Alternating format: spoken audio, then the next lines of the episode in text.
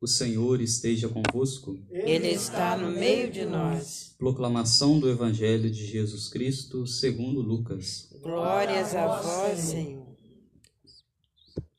Naquele tempo, Jesus estava rezando num certo lugar. Quando terminou, um dos seus discípulos pediu-lhe: Senhor, ensina-nos a rezar, como também João ensinou a seus discípulos.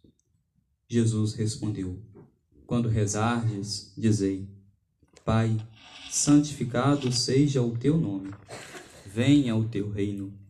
Dai-nos a cada dia o pão de que precisamos e perdoa-nos os nossos pecados, pois nós também perdoamos a todos os nossos devedores. E não nos deixeis cair em tentação. E Jesus acrescentou: Se um de vós tiver um amigo e for procurá-lo à meia-noite e lhe disser: Amigo, empresta-me três pães, porque um amigo meu chegou de viagem e nada tenho para lhe oferecer. E se o outro responder lá de dentro: Não me incomodes, já tranquei a porta, e meus filhos e eu já estamos deitados. Não me posso levantar para te dar os pães. Eu vos declaro: mesmo que o outro não se levante para dá-los porque é seu amigo, vai levantar-se ao menos por causa da impertinência dele e dará o quanto for necessário. Portanto, eu vos digo: pedi e recebereis, procurai e encontrareis, batei e vos será aberto. Pois quem pede, recebe, quem procura, encontra, e para quem bate, se abrirá. Será que algum de vós que é pai, se o filho pedir um peixe, lhe dará uma cobra? Ou ainda, se pedir um ovo, lhe dará um escorpião? Ora, se vós que sois maus, sabeis dar coisas boas aos vossos filhos, quanto mais o Pai do céu dará o Espírito Santo aos que o pedirem. Palavra da salvação. Glória a Senhor. Ave Maria, cheia de graças, o Senhor é convosco. Bendita sois vós entre as mulheres e bendito é o fruto do vosso ventre, Jesus. Santa Maria, Mãe de Deus, rogai por nós, pecadores, agora e na hora de nossa morte. Amém. Caríssimos irmãos, a liturgia de hoje fala-nos a respeito da oração. Se nós formos a olhar, a oração foi algo sempre presente desde o Antigo Testamento, em toda a nossa história da salvação. Nós vemos no Antigo Testamento vários homens que se colocaram em oração e que ensinaram os outros também a rezarem. São João Batista, com ele, não é diferente. Ele preparou os caminhos do Senhor, era um homem de oração e ensinava aqueles que eram seus discípulos, aqueles que eram seus seguidores, a também rezarem, a se colocarem em oração. E agora, Jesus, depois de realizar tantas coisas, ter a sua vida durante o dia ia para um lado, ia para o outro, pregava, em alguns momentos também ele se retirava para orar, para rezar. Vivia a vida ativa, mas também a vida contemplativa, aquilo que nós refletimos na semana passada com Marta e Maria. A importância da vida ativa, mas a importância também da nossa vida contemplativa, da nossa vida de oração. Jesus hoje se coloca também em oração. Ele também é aquele que contempla o Pai. E agora os seus discípulos, vendo que Jesus rezava, pede também a Jesus que ensine a eles como deveria rezar. E Jesus inicia ensinando a eles a oração do Pai Nosso. Se nós formos olhar, a oração do Pai Nosso é uma oração que permeia toda a nossa vida. O Catecismo da Igreja, já no seu finalzinho, vai ensinando, vai esmiuçando sobre toda a oração do Pai Nosso, o significado da oração do Pai Nosso, de cada palavra que nós rezamos, na oração do Pai Nosso, ele vai explicando o porquê de cada palavra que ali é dirigida. Mas se nós formos olhar a nossa oração do Pai Nosso, que é chamada oração dominical, oração do Senhor, por que oração dominical? Porque é a oração do Senhor em latim, Senhor Dominus. Então, a oração dominical, a oração do domingo, a oração do Senhor.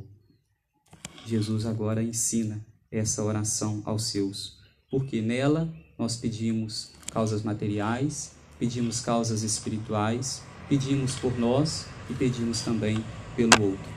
Por tudo aquilo que está no nosso contexto, na nossa vida, nós, com essa oração, nós meio que resumimos tudo isso. Então, a importância de nós rezarmos e rezarmos com a oração deve ser uma conversa com Deus. Se é algo que permeia toda a nossa vida, a oração, o nosso cotidiano, a oração então é essa conversa. Se nós temos uma pessoa que nós gostamos, um amigo, uma pessoa conhecida que nós admiramos, nós, geralmente, quando nos reunimos com essa pessoa, nós contamos sobre a nossa vida. Contamos aquilo que aconteceu de bom, aquilo que aconteceu de ruim, as nossas dificuldades. Nós vamos desabafando com essa pessoa. Com Deus não é diferente, Ele é o nosso grande amigo, é este amigo misericordioso que nós ouvimos na primeira leitura de hoje, que deseja sempre oferecer o perdão a todos aqueles que se abrem à sua infinita misericórdia. A oração, então, como uma conversa com Deus. Como que eu vou ter essa conversa, esse relacionamento com Deus? Quando eu conheço uma pessoa, eu vou o quê? Aos poucos conversando com ela, pouco a pouco vou me abrindo. Às vezes antes eu conversava pouco, depois com o tempo vou conversando mais, mais. Vai se estabelecendo o que com o tempo? Uma amizade. Com Deus não é diferente. Com Deus nós, se não estamos acostumados a ter uma vida de oração, nós começamos por pequeno. Começamos dirigindo poucas palavras a Ele, às vezes participando das santas missas, comungando, pedindo a Jesus que vá aumentando o meu amor a Ele, pedindo a Jesus que aumente em mim a minha amizade com Ele, e com o tempo o meu coração vai se alargando, e com isso eu vou conseguindo ter uma vida maior de oração, vou conseguindo ser mais próximo de Jesus, vou conseguindo ser mais amigo de Jesus. É o que Jesus nos ensina hoje quando nos oferece como chave de leitura para toda a oração, a oração do Pai Nosso. A oração, como é uma conversa com Deus, nós pedimos aquilo que nós muitas vezes necessitamos. Nós ouvimos no Evangelho de hoje que este homem vai até a casa de seu amigo para pedir pães, porque chegou visitas em sua casa, não tinha o que oferecer aos outros, e vai até ali pedir aquilo que ele precisava. E quando nós olhamos para esse evangelho e ouvimos dizer que o homem diz: Não me incomode, já tranquei a porta, meus filhos e eu já estamos deitados, às vezes nós ficamos sem compreender. Às vezes nós pensamos: Poxa vida, por que, que ele não abriu a porta? Por que, que ele grita lá de dentro que já estão todos deitados? Não me incomodes. Por quê? O contexto aqui é importante a gente lembrar que eram casas grandes, onde se tinham as grandes portas de madeira, atrás das portas se colocavam tramelas, se colocavam bastões de madeira para poder segurar a porta. Então, quando se abria aquela porta, muitos que estavam ali naquela família, todos naquela família, o que corriam o risco de acordar, então, serem incomodados se abrisse aquela porta. E por isso o Evangelho diz que vai ser aberta a porta, seja então pela vontade dele ou pela impertinência deles. Ou seja, se ele continuasse lá fora gritando, chamando, de toda forma iria acordar aqueles que já estavam dormindo. A nossa oração então deve ser assim. Deve ser uma oração constante, uma oração perseverante. Se às vezes eu peço algo a Deus e Ele ainda não me concedeu, que eu possa ir pedindo, pedindo, principalmente as causas espirituais. Precisamos das causas materiais na nossa vida, mas precisamos principalmente das causas espirituais, porque essas nunca passam.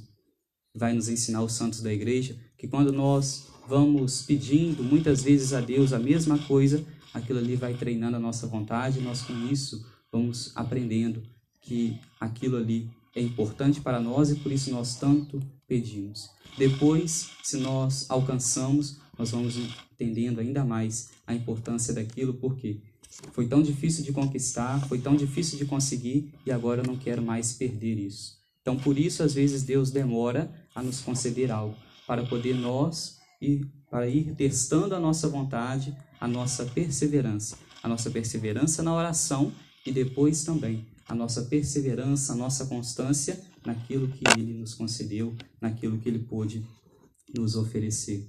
Muitas coisas nós podemos pedir a Deus, muitas coisas nós podemos conversar com Deus, mas é preciso que nós conversemos principalmente sobre as coisas espirituais, sobre as coisas do alto. Pedir a Deus que nos conceda um amor maior a Ele, que nos conceda um coração mais adorador, que nos conceda sermos fiéis a Ele, fiéis à Sua palavra, fiéis à Sua doutrina.